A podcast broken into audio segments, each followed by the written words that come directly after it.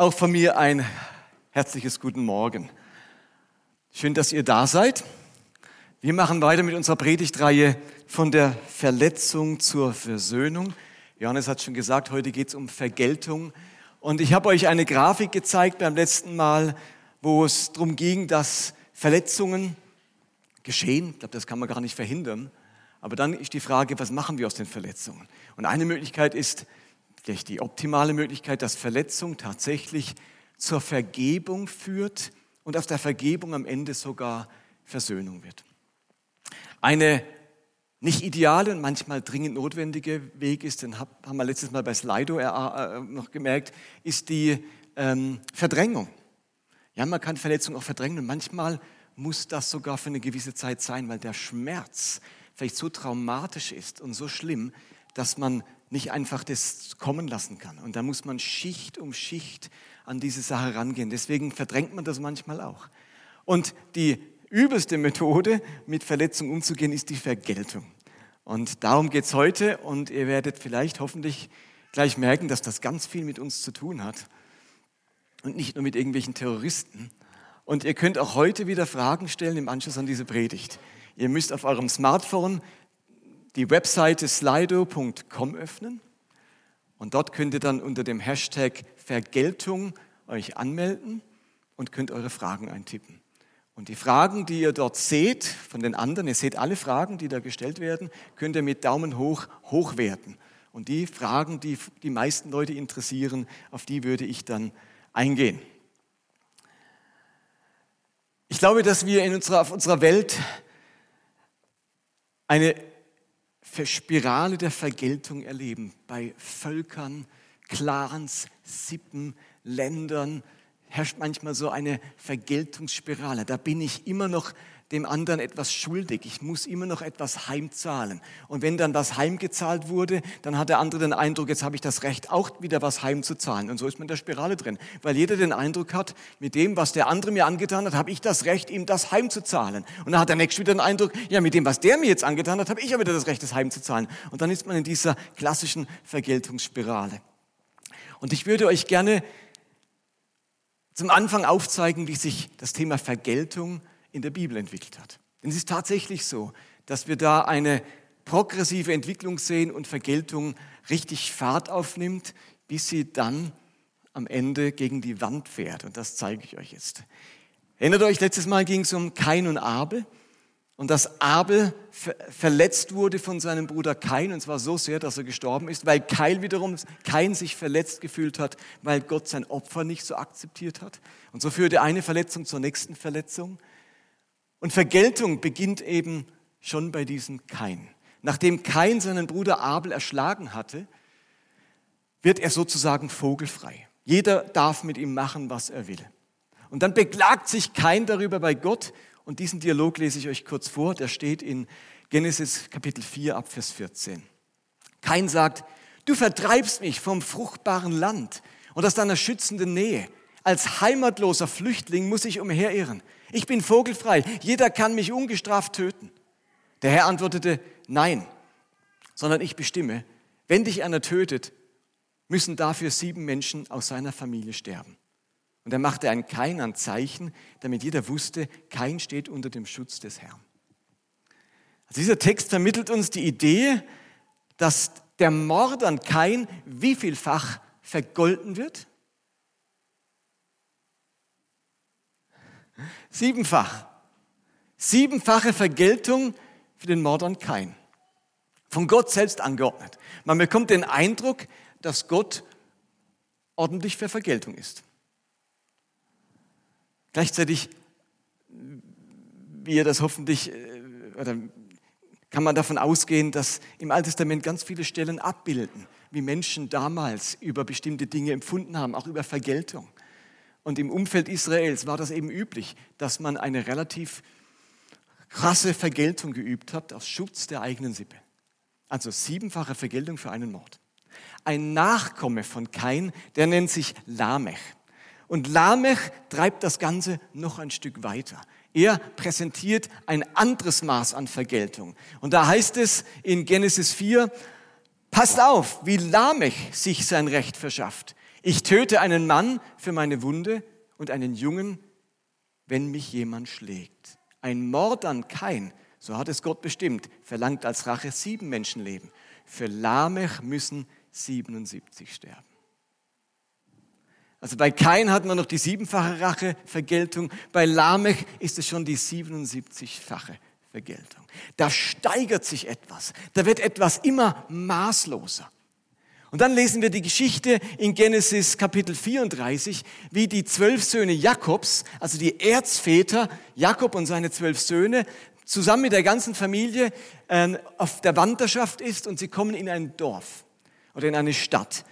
Und als sie sich da in der Nähe dieser Stadt ansiedeln, wird eine der Töchter von Jakob, die Dina, also die Schwester von den zwölf Söhnen Jakobs, wird von einem der Männer aus dem Dorf vergewaltigt. Dinas zwölf Brüder schwören Rache. Das ruft nach Vergeltung. Und sie hecken einen perfiden Plan aus. Sie gehen zu dem Mann, der Dina vergewaltigt hat. Sichem hieß der, war der Sohn des Bürgermeisters sozusagen, und sagen ihm, wenn du eure ganze Stadt dazu bringst, euch beschneiden zu lassen, wie wir Juden das verlangen, dann kannst du die Diener heiraten. Und der Sichem, der sagt sich, das mache ich und überredet wahrscheinlich mit der Hilfe seines Vaters dass die ganze Stadt, dass alle Männer sich beschneiden lassen. Und während diese Männer der Stadt jetzt im Wundfieber liegen, das ist so nach der Beschneidung zur damaligen Zeit, auch heute wahrscheinlich liegt man ein paar Tage im Krankenhaus, fallen die zwölf Söhne Jakobs über die ganze Stadt her und töten alle männlichen Bewohner. Siebenfache Vergeltung, 77-fache Vergeltung und bei Dina wird eine ganze, die ganze männliche Bevölkerung für eine Vergewaltigung, die schlimm genug ist, aber ausgerottet. Da steigert sich etwas, da ist etwas in einer Spirale, wo man den Eindruck hat, ich muss immer drastischere Maßnahmen wählen, um der Vergeltung gerecht zu werden. Und nun geschieht etwas ganz Spannendes im Alten Testament. Gott gebietet dieser Spirale der Vergeltung Einhalt mit einem Gesetz, das heute ganz oft missverstanden wird. Heute empfinden wir dieses Gesetz als barbarisch. In Wirklichkeit war es eine mordsmäßige Weiter- und Voranentwicklung. Es wird nämlich das sogenannte Jus Talionis eingeführt, das sogenannte Vergeltungsgebot. Von Mose empfangen und Gott sagt bei diesem Gesetz Folgendes. Und man muss wirklich sagen, Jus Talionis ist der Fachausdruck für die angemessene Vergeltung. Es geht um den Grundsatz der stets gleichen Ersatzforderungen für einen angerichteten Schaden. Da wird er festgelegt, wie wird in Zukunft eine Verletzung vergolten. Und das sind die berühmten Verse, wo es heißt, in 3. Mose 24, wer seinem Mitmenschen einen Schaden am Körper zufügt, könnt ihr sagen, ihn verletzt, muss zur Strafe denselben Schaden am eigenen Körper erleiden. Wer dem anderen einen Knochen bricht, dem wird dafür ebenfalls ein Knochen gebrochen. Wer ihm ein Auge oder einen Zahn ausschlägt, verliert dafür selbst Auge oder Zahn. Stets gilt der Grundsatz Auge für Auge, Zahn für Zahn. Was jemand einem anderen zufügt, das wird zur Strafe ihm selbst zugefügt. Und Mahatma Gandhi verkennt diesen Vers, wenn er sagt, Auge um Auge und die ganze Welt wird blind sein. Darum geht es nämlich gar nicht. Das ist eine enorme Weiterentwicklung von dieser willkürlichen, wahllosen Vergeltung hin zu angemessener Vergeltung. Bei dem Vers geht es also nicht darum, Auge um Auge, sondern für ein Auge nur noch ein Auge für ein Zahn nur noch ein Zahn. Und was sich heute so barbarisch anhört, war für damalige Zeit enorm fortschrittlich. Ich kann euch sagen, dass zur Zeit, als diese Verse verfasst wurden, kein anderes Volk auf der Welt so eine fortschrittliche äh, Gesetzgebung hatte wie die Juden. Aber fortschrittlicher konnte sie nicht sein zur damaligen antiken Zeit. Das, das wäre nicht gegangen. Aber das war enorm fortschrittlich. Es war also eine, ein Innehalten, ein Stoppschild für willkürliche Vergeltung. Und nun geht das Ganze aber noch einen deutlichen Schritt weiter. Und jetzt fährt die Vergeltung tatsächlich gegen die Wand. Wie? Wodurch? Habt ihr eine Idee? Bei Jesus, genau. Jesus geht diese Entwicklung des Vergeltungsrechts nochmal einen Schritt weiter, indem er nun auffordert, die Menschen gänzlich auf Vergeltung zu verzichten. Und auch die Verse kennt ihr aus der Bergpredigt. Ihr wisst, dass es heißt, Auge um Auge, Zahn um Zahn. Da zitiert Jesus das Justaliones. Ich aber sage euch, verzichtet auf Gegenwehr, wenn euch jemand Böses tut. Mehr noch, wenn dich jemand auf die rechte Backe schlägt, dann halte auch die linke hin. Wenn jemand mit dir um dein Hemd prozessieren will, dann gib ihm den Mantel dazu. Und wenn jemand dich zwingt, eine Meile mit ihm zu gehen, dann geh mit ihm zwei der Verzicht auf Rache und Vergeltung. Das ist nicht der Verzicht auf Wiedergutmachung oder diese Verse würden missverstanden werden, wenn es darum geht, ich darf mich einfach gar nicht mehr wehren und ich muss mich zusammenprügeln lassen, ich darf nicht mal wegrennen, ich muss die andere Wange hinhalten. Das heißt, die andere Wange hinhalten. Ähm, neueste historische Forschungen zeigen, dass das ein Ausdruck von Selbstbewusstsein war. Du schlägst mich auf diese Wange und ich halte die andere hin ähm, und sage damit, hier stehe ich stehe noch, ich lasse mich nicht demütigen. Aber es geht nicht um Vergeltung und Rache. Und ist an euch eine Frage. Ich spüre bei mir eine Tendenz bei diesen drei Vergeltungsarten. Also das eine ist die, nenne ich es mal, die rabiate Vergeltung, maßlos, gerecht. Das andere ist die angemessene Vergeltung. Das Verletzung und Vergeltung in einem angemessenen Verhältnis ist. Und das dritte ist der gänzliche Verzicht auf Vergeltung. Mal ganz ehrlich, was ist dir am sympathischsten? Wenn wir ganz ehrlich sind, sind wir kulturell wahrscheinlich so geprägt, dass wir die angemessene Vergeltung ziemlich sympathisch finden. Macht irgendwie Sinn, oder? Und das andere finden wir ein bisschen extrem. Wisst ihr was? Das hat ganz stark mit unserer, ähm, mit, mit unserer Gerechtigkeitsvorstellung zu tun. Und die ist tief eingeprägt in unserer Kultur. Dahinter steckt nämlich nicht dem Empfinden, dass angemessene Vergeltung was Sinnvolles ist, steckt das, die Gerechtigkeitsvorstellung des griechischen Philosophen Aristoteles. Er nennt sie die ausgleichende Gerechtigkeit. Suum quique, sagte Lateinisch, äh, hieß es später Lateinisch. Jedem das Seine. Jedem das, was ihm gehört, was ihm zusteht, was er verdient. Und diese Idee der ausgleichenden Gerechtigkeit, die wird auch per Symbol dargestellt mit einer Statue. Wisst ihr wer? Oh, steht schon da. Die Göttin Justitia die mit der Augenbinde, der Waage und dem Schwert in der Hand genau das zum Ausdruck bringt. Ganz unparteiisch, ohne Ansehen der Person, wird genau abgewogen, dass das im Verhältnis ist. Ausgleichende Gerechtigkeit. Wenn du das drauflegst, muss auf der anderen Seite das draufgelegt werden. Es braucht diesen Ausgleich und diese Gerechtigkeitsvorstellung, da sitzt eine Richterin, ich hoffe, ich sage nichts Falsches, die prägt immer noch unsere Gesellschaft, unsere Kultur und auch unsere Gesetzgebung. Und wir spüren diesen Wunsch nach ausgleichender Gerechtigkeit ja schon bei unseren Kindern. Also ich habe ja zwei so, so kleine, wahrscheinlich, wenn ihr kleine Kinder habt, werdet ihr das auch so merken. Bei Kindern ist diese Vorstellung total stark ausgeprägt, dass Gerechtigkeit erst dann hergestellt wird, wenn es ausgeglichen ist. Du boxst mich, ich box dich. Du beschimpfst mich, ich beschimpfe dich zurück. Erlebe ich jeden Tag bei uns im Kinderzimmer. Du bekommst drei Gummibärchen, dann muss logisch ich auch drei Gummibärchen bekommen. Und wehe, ich bekomme bloß zwei. Man findet es so ungerecht, wenn der eine später ins Bett darf wie der andere oder der eine länger am Handy spielen darf als der andere. Kennt ihr das? Hallo? Wie viele Tränen habe ich meine, bei meinen Kindern schon gesehen, weil sie sich ungerecht behandelt fühlten. Und wisst ihr, was ungerecht für sie heißt? Ungleich. Und man muss dann enorme Argumentationsketten anbringen, dass die Kinder verstehen, warum die Siebenjährige andere Rechte hat wie die Vierjährige. Denn gleich ist doch gleich. Weil wir diese kulturelle Vorstellung haben. Und ähm, das ist bei Erwachsenen ja nicht anders. Innerlich funktionieren wir ganz oft nach dem Leitsatz, so du mir, so ich dir. Habt ihr wahrscheinlich schon von zu Hause aus gehört, den Spruch. Und dieser Leitsatz, der ist eben zutiefst verankert in unserer Kultur und in unserem Gerechtigkeitsempfinden. So du mir, so ich dir. Und so steht ja natürlich, rächen wir uns nicht wie die Terroristen äh, mit Mord und Totschlag und, und verfolgen niemanden.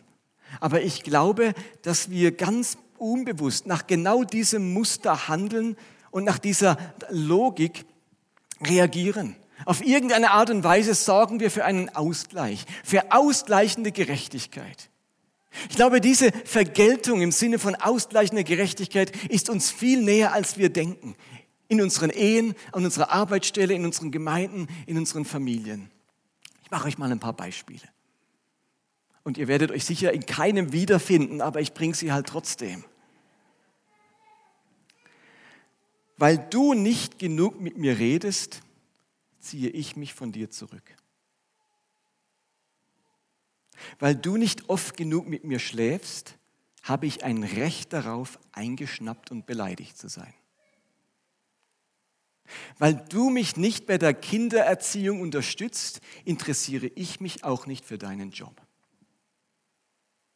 Weil ihr uns Großeltern so selten anruft, zeigen wir auch kein besonderes Interesse an unseren Enkeln. Weil ich mich nicht, wert genug, weil ich mich nicht genug wertgeschätzt fühle, werde ich hier auch nicht mehr ehrenamtlich mitarbeiten weil ihr mich wieder einmal bei diesem Projekt übergangen habt, leiste ich auch keinen positiven Beitrag zum Arbeitsklima. Kennt das vielleicht doch?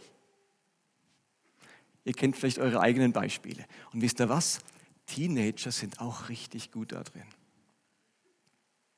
Die haben das richtig drauf. Weil ich abends so früh zu Hause sein muss, strafe ich meine Eltern mit Verachtung weil ihr mir ein Limit beim Gamen setzt, lasse ich euch meine schlechte Laune spüren. Weil ihr mir diese Freiheit nicht gewährt, bin ich auch nicht kooperativ. Ich glaube, solche und ähnliche Beispiele zeigen uns, dass wir manchmal in unserer Ehe, am Arbeitsplatz in, unseren, in unserer Familie bereits in dieser Vergeltungsspirale drinstecken. Und keiner kann aufhören weil irgendeine Vergeltung ja noch aussteht. Also mein Empfinden von Gerechtigkeit ist dann erst wiederhergestellt, wenn auch ich nochmals mit meiner klaren Vergeltung zum Zug kam. Und nun ist die Frage, wie schaffen wir es aus dieser Vergeltungsspirale, dieser subtilen Vergeltungsspirale, denkt immer an diese subtile Vergeltungsspirale auszusteigen. Wie kommen wir da raus? Und Jesus nennt das Rezept dafür. Er sagt, es geht nur auf eine Art und Weise durch den Verzicht auf Vergeltung. Mit dem krassen Beispiel, die andere Wange hinzuhalten, will Jesus deutlich machen, dass es sich lohnt, in, der, in die Vergeltung erst gar nicht einzusteigen. Verzichte auf die Vergeltung nicht erst dann, wenn schon x-mal hin und her vergolten wurde. Verzichte gleich zu Beginn darauf, steig erst gar nicht ein. Also anstatt subtile Vergeltung zu üben, könnte man ja auch folgendermaßen vorgehen. Ich thematisiere das empfundene Unrecht mit meinem Partner und sage, weil wir so wenig miteinander reden, spüre ich in mir die Tendenz, mich zurückzuziehen. Aber ich möchte das nicht. Finden wir eine Lösung. Klingt doch schon anders, als sich zu vergelten, oder? Als sich zu rächen. Oder ich rede mit meinen erwachsenen Kindern und sage, ich bin so begeistert von meinem Enkel. Ich würde mich freuen, wenn, ich mehr, wenn wir mehr Kontakt miteinander hätten. Oder ich spreche mit meinen, mit meinen Arbeitskollegen und sage, mir ist das positive Arbeitsklima hier wichtig, aber es fällt mir schwer, einen Beitrag dazu zu leisten, wenn ich mich immer übergangen fühle. Oder die besondere Challenge für alle Teenager. Hallo ihr lieben Teenager. Ihr redet mit euren Eltern. Ihr denkt wieder dran, dass es einen Mund gibt und redet mit euren Eltern und sagt, ich hätte Lust zu schmollen und beleidigt zu sein, weil ich immer so früh zu Hause sein muss. Aber ich möchte das nicht. Unsere Beziehung ist mir zu wertvoll. Finden wir eine Lösung. Statt subtiler Vergeltung das Gespräch. Wir reden drüber. Lasst, das ist soweit klar, seid ihr noch da? möchte das Ganze abschließen mit einem Blick auf das Kreuz. Was heißt das Ganze nun in Bezug auf das Kreuz? Und da muss ich jetzt ein bisschen auf mein Konzept schauen, sonst, das sind jetzt so wichtige Gedanken für mich, da will ich nichts falsch sagen. Im Sinne dessen, was wir jetzt gerade gehört haben über Vergeltung und was Jesus selbst über Vergeltung gesagt und gepredigt hat, ist das Kreuz für mich der deutlichste Ausdruck für das Ende der Vergeltungsspirale. Das Kreuz, das für uns im Zentrum unseres Glaubens steht, ist das wichtigste ist das Ende der Vergeltungsspirale.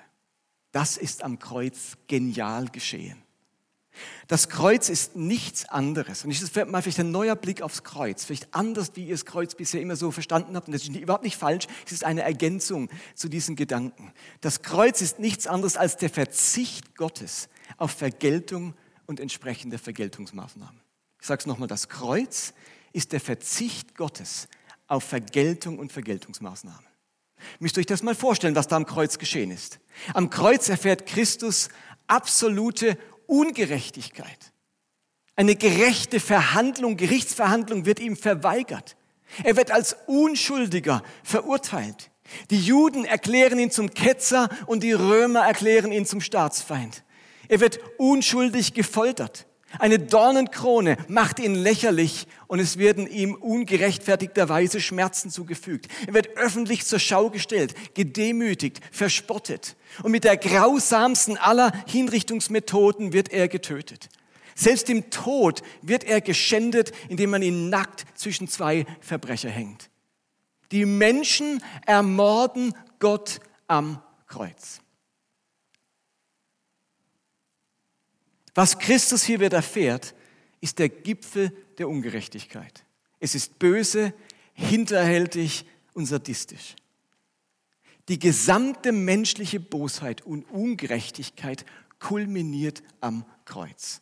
Da ist alle Bosheit, die die Menschen kennen, findet sich an dem, was Christus angetan hat am Kreuz, im ganzen Umfeld vom Kreuz wieder.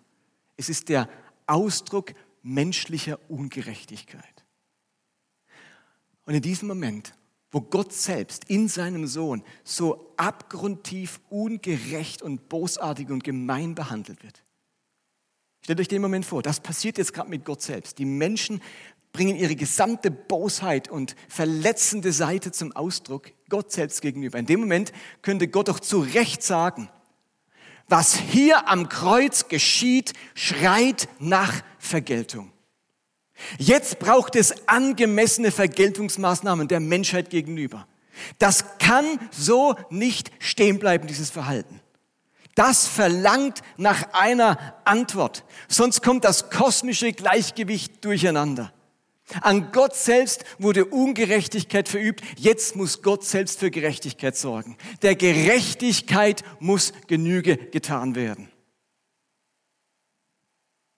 Das wird doch das Einleuchtendste, was am Kreuz geschieht, von Gottes Seite aus. Und wisst ihr was? Diese Sätze, die ich gerade ausgedrückt habe, was Gott hätte sagen können, so oder so ganz ähnlich haben wir das alle schon hundertfach von Königen, Regierungschefs, Verteidigungsministern gehört. Ganz nach der Logik der ausgleichende Gerechtigkeit. Die Göttin Justitia hat das letzte Wort. Aber am Kreuz geschieht das genaue Gegenteil. Das Kreuz wird von Gott aus zum Ende aller Vergeltungsmaßnahmen. Das Kreuz ist das Ende der Vergeltungsspirale. Die Ungerechtigkeit am Kreuz, die bleibt unbeantwortet. Es erfolgen keinerlei Gegenmaßnahmen. Das Kreuz bleibt stehen und Gott liebt weiter. Am Kreuz spricht Jesus Vergebung aus statt Vergeltung anzukündigen. Das Kreuz mündet in die Auferstehung des Messias und nicht in den Vergeltungsmaßnahmen Gottes der Menschheit gegenüber. Euch das schon mal bewusst, was da am Kreuz passiert? Habt ihr euch das schon mal bewusst gemacht? Das Kreuz eröffnet uns die Möglichkeit, Vergeltung zu beenden. Gott lebt vor, was es heißt, auf Gegenmaßnahmen zu verzichten. Und damit erlöst uns das Kreuz aus der Logik der Vergeltung. Und bitte, lasst uns da an diese subtilen Vergeltungsmaßnahmen in unseren Ehen, unseren Familien, unseren Arbeitsstellen und unseren Teams und so weiter denken. Diese Botschaft vom Kreuz, dass Bosheit und Ungerechtigkeit nicht beantwortet wird mit Vergeltungsmaßnahmen. Diese Idee vom Kreuz, wisst ihr was? Die ist Torheit in den Augen der Menschen. Da sagt man sich, wie blöd kann man sein? Das Kreuz macht doch keinen Sinn.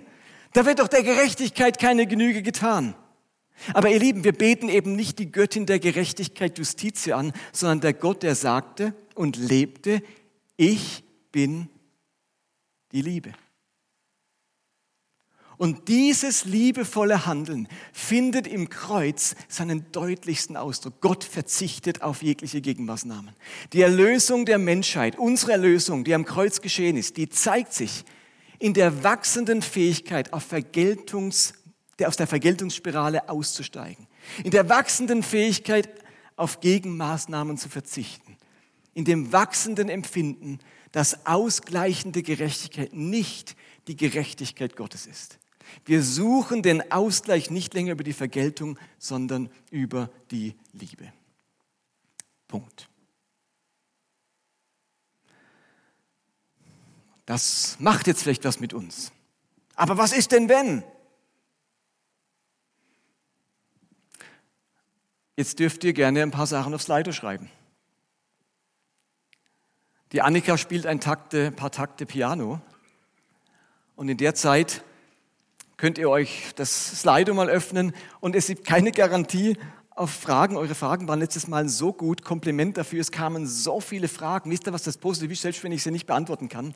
Es löst bei euch einen Prozess aus, sich nämlich ein paar Fragen zu stellen, sich das nochmal zu überlegen und vielleicht eine Frage einzutippen. Ich fand es geniale Fragen. Ich habe einige davon an die Hauskreisleiter geschickt, dass man sie vielleicht auch in den Hauskreisen weiter besprechen kann. Ihr seid auch jetzt eingeladen, ähm, eure Fragen aufzuschreiben, eben unter slider.com Vergeltung und ich schaue mal, welche Fragen da nach oben wandern. Okay. Ihr müsst auch mal ein Feedback geben, ob ihr das blöd findet mit Slido. Ich dachte, wir probieren das in dieser Predigtreihe jetzt einfach mal aus.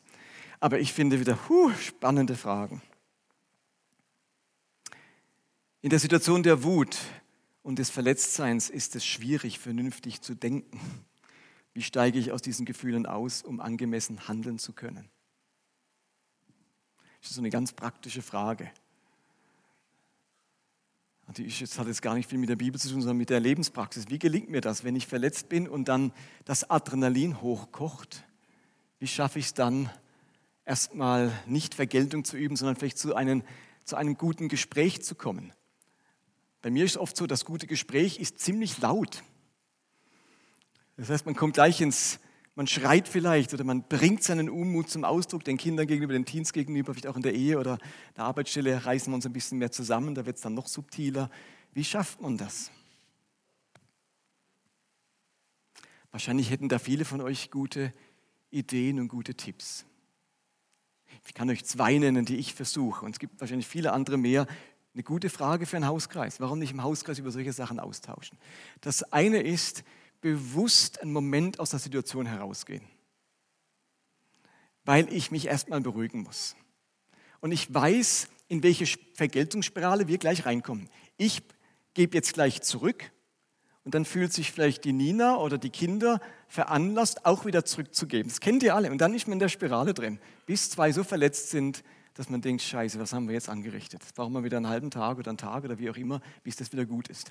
Sich aus der Situation rausnehmen, einfach mal sagen, ich muss einen Moment einfach mal in mein Büro gehen oder ich, ich mache also einen kurzen Spaziergang, damit man ein bisschen runterkochen kann, abkühlen kann, damit man wieder in der Lage ist, so ein Gespräch zu führen. Das ist eine Möglichkeit, sich einfach mal rausnehmen. Ähm, das ist nicht immer möglich, wenn man im Auto miteinander sitzt, auf der Fahrt irgendwo hin, dann geht das vielleicht schwierig. Aber es gibt genug Möglichkeiten, wo man das vielleicht machen kann. Das andere ist, ich versuche mich bewusst immer wieder hineinzusetzen, zu versetzen in den anderen und versuchen, Verständnis zu entwickeln. Warum, was ist verständlich an dem, was der gerade macht? Kann ich Verständnis aufbringen für die Verärgerung? Wie würde ich mich fühlen? Wie würde es denn mir gehen in der Situation? Vielleicht in die Teenager sich reinversetzen. Wo ist etwas verständlich von dem, was beim anderen gerade abgeht? Und wenn ich anfange, Verständnis zu entwickeln, dann hilft das enorm, miteinander sich wieder zu verstehen und aufeinander zuzugehen. Wenn man sich überhaupt nicht bemüht, den anderen zu verstehen, dann sind die Fronten von vornherein total hart und da gibt es keine Weichheit in den Fronten. Das sind so zwei, zwei Gedanken. Dann eine Frage, hu, gilt der Verzicht Gottes auf Vergeltung und Vergeltungsmaßnahmen über den Tod hinaus? Ach, das ist spannend. Kann euch meine persönliche Meinung dazu sagen, so wie ich das Neue Testament und Gott verstehe. Ich finde, es wäre ziemlich fies, wenn Gottes Verzicht auf die Vergeltungsmaßnahmen gar kein Verzicht ist, sondern im Sinne von aufgeschoben ist, nicht aufgehoben. Also die Vergeltung kommt noch und dann mit umso mehr Wucht. Das halte ich für fatal, dieses Denken. Ich glaube, dass Gott am Kreuz die Erlösung vollzogen hat. Da ist die Vergeltung beendet und die kommt nicht irgendwann nochmal nach. Dass dann Gott sagt, ja jetzt hat meine Liebe nicht das letzte Wort, sondern meine Rache das letzte Wort. Und darum endet das Ganze doch in der Vergeltung. Das glaube ich nicht. Das heißt nicht, dass es kein Gericht gibt, dass es auch nicht eine Erkenntnis gibt dessen, was mich zutiefst, was ich, was ich angerichtet habe, aber ich verstehe Gericht weniger als aburteilen und vielmehr als herrichten. Und insofern glaube ich, dass die Vergeltung nicht kommt, sondern ein hergerichtet werden durch die Liebe und die Versöhnung Gottes und der Grund dafür ist das, was Christus getan hat. Und sonst nichts, das, was Christus getan hat. Das ist um meine persönlichen Gedanken dazu. Da bräuchte es eine ganze Predigtreihe zu dem Thema. Und mancher wird sich jetzt fragen, was ist denn mit der Offenbarung? Da geht es ja noch richtig dicke her mit Vergeltung und das Blut der Menschen bis zu den Nüstern der Pferde und so weiter. Ich persönlich glaube, dass die Offenbarung eines der missverstandensten Bücher der Welt ist und dass die Offenbarung nichts mit dem zu tun hat, was wir uns so allgemein unter Endzeitdramen und Vorstellungen vorstellen. War übrigens auch eine Frage in den Körben letztes Mal zu einer Predigtreihe, eine Predigt über Endzeit. Da hört man gerade ganz viel darüber. Ich glaube, dass die Offenbarung eine ganz andere Geschichte erzählt. Ich meine fast, es gibt bei dem Podcast ähm, Bible Tunes. Kennt ihr den? Mhm. Ihr kennt nicht Bible Tunes? Das ist so eine morgendliche Andacht, deutschlandweit bekannt. Und da war jetzt gerade eine Reihe über die Offenbarung von Jens Kaldewey, einen alten Freund von mir, der dort bei Bible Tunes jetzt gerade eine Reihe über Offenbarung gemacht hat. Ich, ich habe es noch nicht gehört, ich habe nur gehört, dass es eben in eine andere Richtung geht als das, was man sonst über die Offenbarung so versteht. Können wir aber gerne mal eine Predigtreihe dazu machen. Okay, bis dahin Nehmt doch die Fragen, die ihr habt, wirklich mit in eure Kleingruppe und, und redet drüber. Ich finde es spannend, wenn dann die Themen auch der Predigt nochmal so miteinander verarbeitet werden. Und jetzt kommt der Johannes mit dem Abschlussinfos und dann singen wir nochmal ein Lied. Und ich spreche erst noch ein Gebet. Du kannst ruhig schon kommen, Johannes. Vater, ich danke dir für das, was du am Kreuz getan hast. Dass du, obwohl dir in Jesus so viel Unrecht geschehen ist und Bosheit angetan wurde, du am Kreuz Vergebung aussprichst und keine Rache ankündigst. Ich danke dir, dass deine Liebe das letzte Wort hat und dass du die Welt mit dir versöhnt hast, sagt er, du hast die Welt mit dir versöhnt. Und dafür danke ich dir, dass die Versöhnung uns allen gilt und dass wir in dieser, in dieser Versöhnung, die du vollzogen hast, alle zu Hause sein dürfen und selbst genug Versöhnung mitnehmen dürfen für unser eigenes Leben. Danke, dass wir zutiefst versöhnt sein dürfen mit dir, weil du das, weil du dich so grandios versöhnt hast mit uns. Amen.